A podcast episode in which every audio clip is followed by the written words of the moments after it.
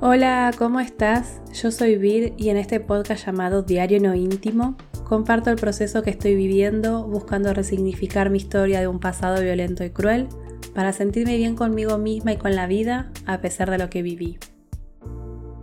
En este episodio quiero hablar sobre cómo lidiar con el perfeccionismo, ese rasgo de la personalidad que nos hace obsesionar con que todo salga perfecto cuando simplemente es algo imposible y que además genera mucho malestar emocional ir siempre atrás de una zanahoria inalcanzable.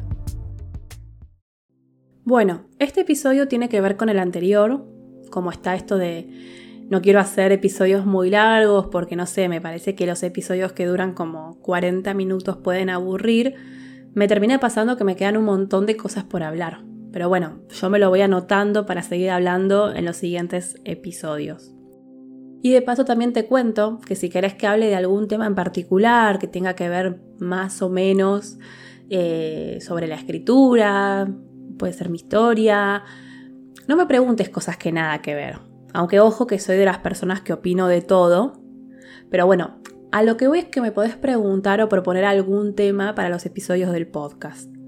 Me podés escribir a holavir.mehacebienescribir.com y si puedo, respondo o hago una hago un episodio con tu propuesta.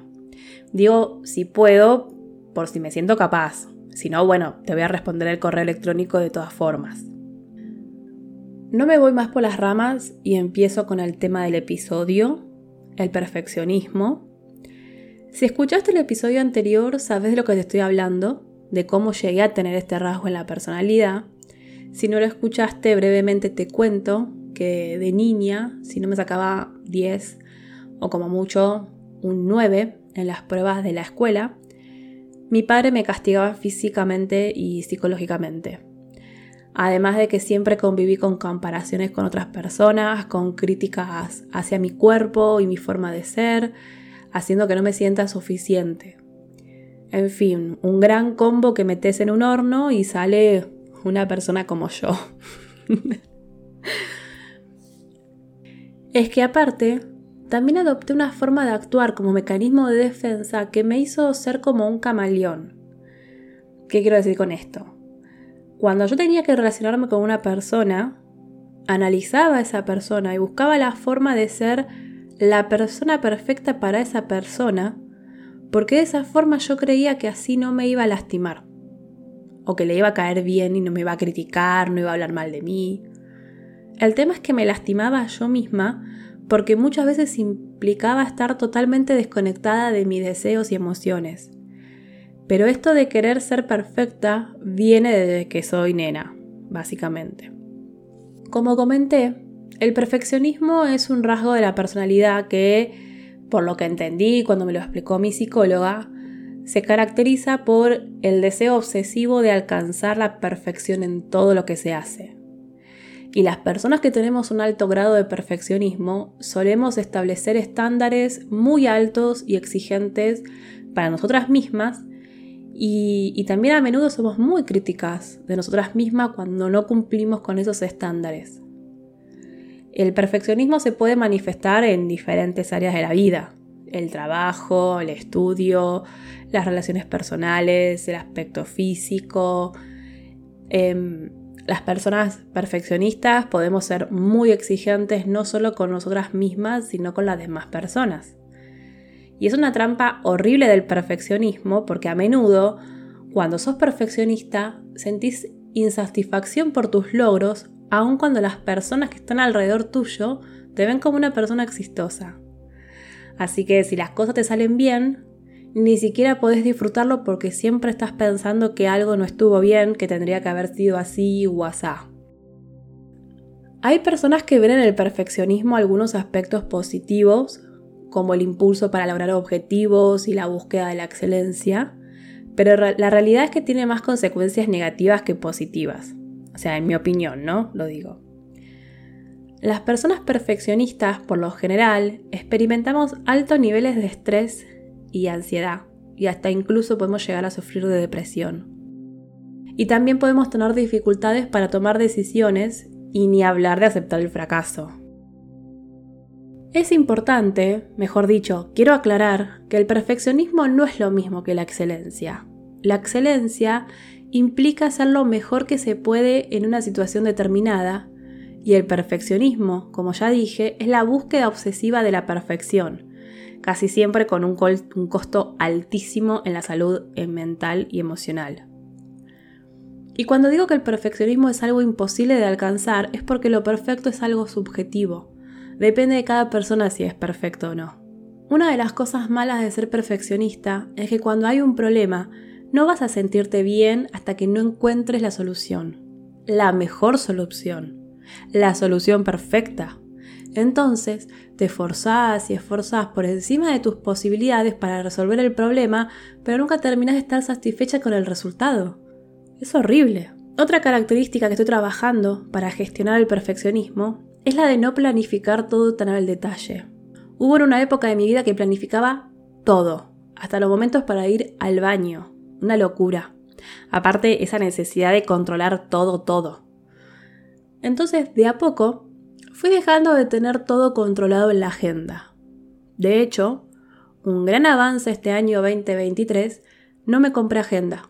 Agenda física quiero decir.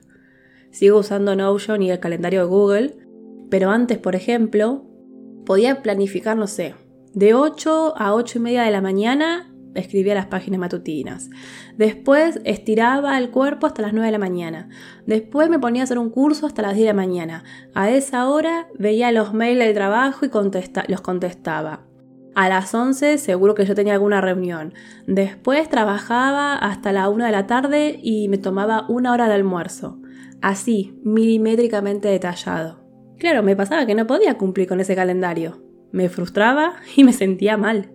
Sentía que era como un día perdido por no, porque no había podido lograr cumplir esa agenda, o sea, no había, no había logrado que sea perfecto. Y si bien esto del perfeccionismo lo trabajé en terapia, creo que lo que más me ayudó fue cuando en el 2020 retomé mis estudios de, sobre diseño web y programación, experiencia de usuario y demás, y una de las primeras cosas que te dicen es que lo mejor que te puede pasar es que te equivoques rápido. Estoy hablando del método eh, Lean Startup, que es una metodología para desarrollar negocios y productos. Y bueno, está todo esto de que te festejan que te equivoques. Y a mí estudiar todo eso me abrió muchísimo la cabeza.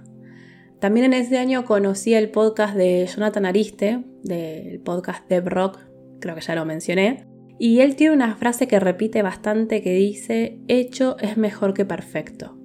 Y lo dice justamente porque muchas veces quienes diseñamos webs no terminamos de publicarla porque siempre encontramos algo para mejorar. Y está esto de voy a publicar la web cuando esté perfecta.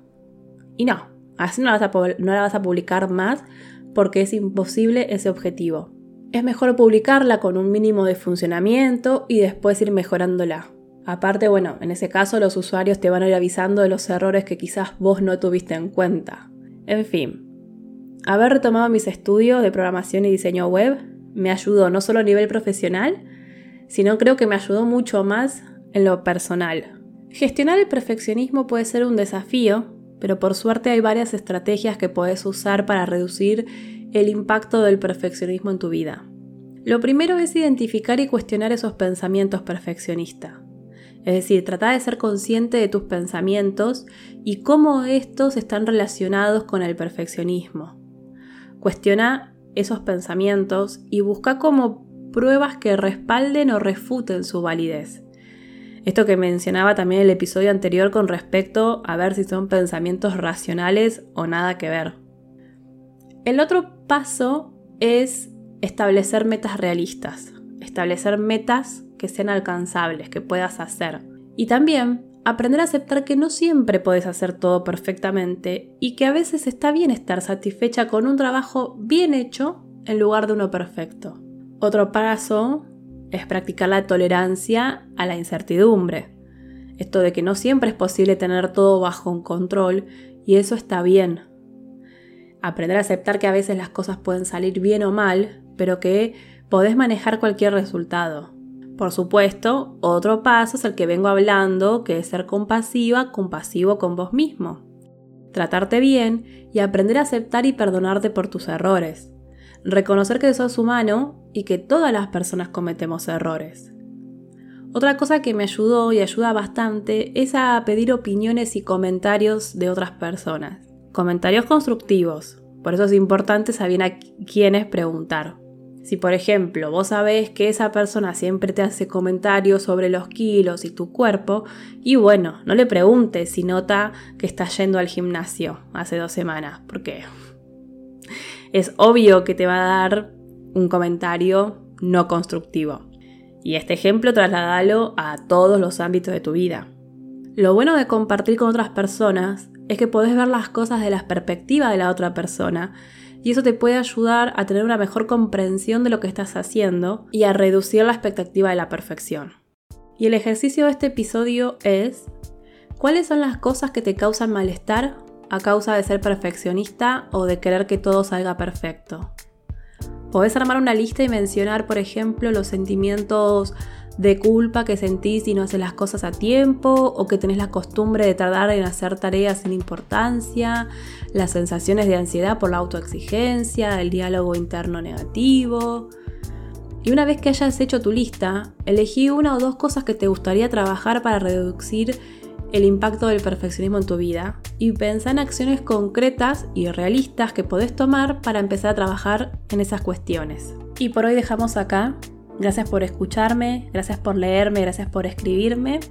Te invito a que te suscribas a mi newsletter donde a fin de mes envío un correo electrónico con ideas, reflexiones y bueno, cosas que me van pasando y que no las comparto en los episodios. Para suscribirte voy a dejar el link en la descripción al igual que también dejo el link para que te suscribas al canal de Telegram donde publico las novedades y de esa forma te enterás y no es que dependes del algoritmo de las redes sociales. También depende de la app en la que me estás escuchando, podés suscribirte y calificar el podcast. Esto ayuda a que le llegue a más personas y por supuesto, más que bienvenido que compartas este episodio con aquellas personas que creas que se van a sentir comprendidas y acompañadas cuando lo escuchen. Gracias, muchas gracias. Nos vemos en el próximo episodio. Chau, chau.